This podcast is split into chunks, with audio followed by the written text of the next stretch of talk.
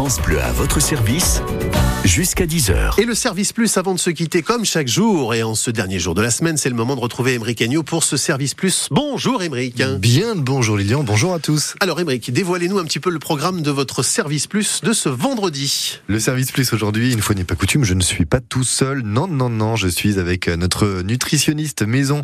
Vous l'entendez d'ailleurs régulièrement sur France Bleu Champagne-Ardenne, notre Bazin. Bonjour. Bonjour Émeric. Ça fait partie des petits conseils aussi. En plus, on parle de tout hein, dans cette rubrique et on parle nutrition aussi avec vous. On en profite et on profite de, vos connaissances, notamment aujourd'hui sur les oméga 3. Alors déjà, qu'est-ce que c'est qu'un un ou une oméga 3 Un oméga 3, c'est un type de matière grasse et on appelle ça des acides gras essentiels parce que le corps ne sait pas les synthétiser. Donc si on les apporte pas par l'alimentation, nous on sait pas les fabriquer à partir d'autres matières premières. C'est important d'en avoir. Bon, alors pourquoi c'est aussi important euh, d'en avoir pour le corps? Ça joue sur plein de niveaux, selon les profils, jeunes, moins jeunes, avec des médicaments, pas médicaments sportifs ou autres? Alors c'est utile pour tout le monde, dès la naissance et même avant, parce mhm. que les oméga 3, ça va être utile pour le cerveau. Le cerveau, c'est 70% de graisse, dont des oméga 3, donc on en a besoin pour nourrir le cerveau. C'est important aussi pour les capacités d'apprentissage, donc pour les enfants, et pour tous les adultes qui apprennent aussi, qui veulent se concentrer.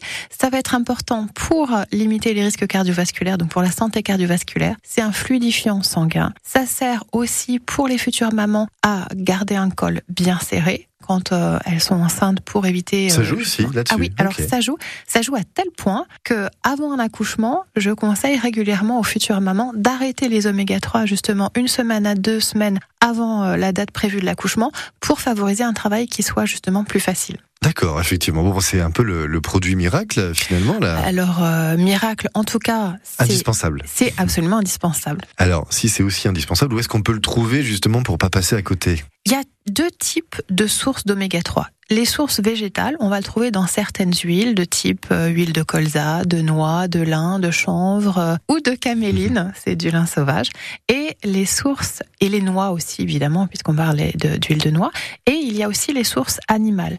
Et dans les produits animaux, on va trouver euh, des oméga 3 d'une autre forme qui va être directement biodisponible pour l'organisme sous forme de ce qu'on appelle EPA DHA. Mhm. Et ça, on va les trouver dans les petits poissons. Alors, dans les plus gros aussi, comme le saumon, euh, euh, par exemple, ou le flétan, mais ça, ce sont des sources que je vous recommande un petit peu moins parce que ce sont des poissons de fin de chaîne alimentaire qui sont plus pollués. Donc, on va aussi avoir euh, des polluants type métaux lourds. Alors, petits poissons, par exemple, vous pensez à quoi? Sardines, maquereaux, anchois non salés, harengs. Ce sont des très bonnes sources d'oméga 3. D'accord. Bon, alors on peut les trouver là-dedans. Pour les huiles, si on a besoin d'oméga 3, il faut en prendre davantage qu'une cuillère ou non? C'est de toute façon, ce sera naturellement, si on prend une cuillère à soupe pour faire un plat, ça suffira. Dans les huiles, il y a plusieurs contraintes. Au premier rang desquelles, effectivement, il en faut quand même deux cuillères à soupe par jour.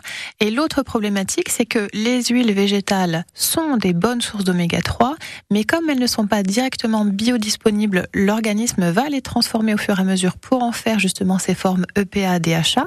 Mais en fonction de votre âge, de votre état de santé, on a un patrimoine enzymatique qui va être plus ou moins efficace pour transformer ces oméga 3. Donc, si vous avez passé 35 ans et que vous avez, par exemple, peut-être un prédiabète, euh, un surpoids, une maladie, quelle qu'elle soit, vous êtes peut-être moins compétent pour transformer ces oméga 3 et vous avez intérêt à privilégier les sources animales pour les apports en oméga 3. Ok, bon, comme ça c'est très clair. Alors, un dernier point, Aude, euh, les oméga 3, il y a d'autres oméga aussi, hein, attention, faut pas qu'on confonde, je crois. Alors, il y a les oméga 3 et les oméga 6. Ce sont les deux familles d'acides gras essentiels qui entrent en compétition, notamment pour passer euh, la barrière hématocéphalée, donc pour monter au cerveau. Je vous rappelle que, comme je vous le disais tout à l'heure, pour le cerveau, c'est vraiment très important. Et même, on parlait des capacités d'apprentissage pour le confort émotionnel. Donc, si on veut que les oméga 3 arrivent, il faut les avoir en quantité suffisante et limiter les apports en oméga 6 qui sont euh, très largement répandus dans l'alimentation, par exemple euh,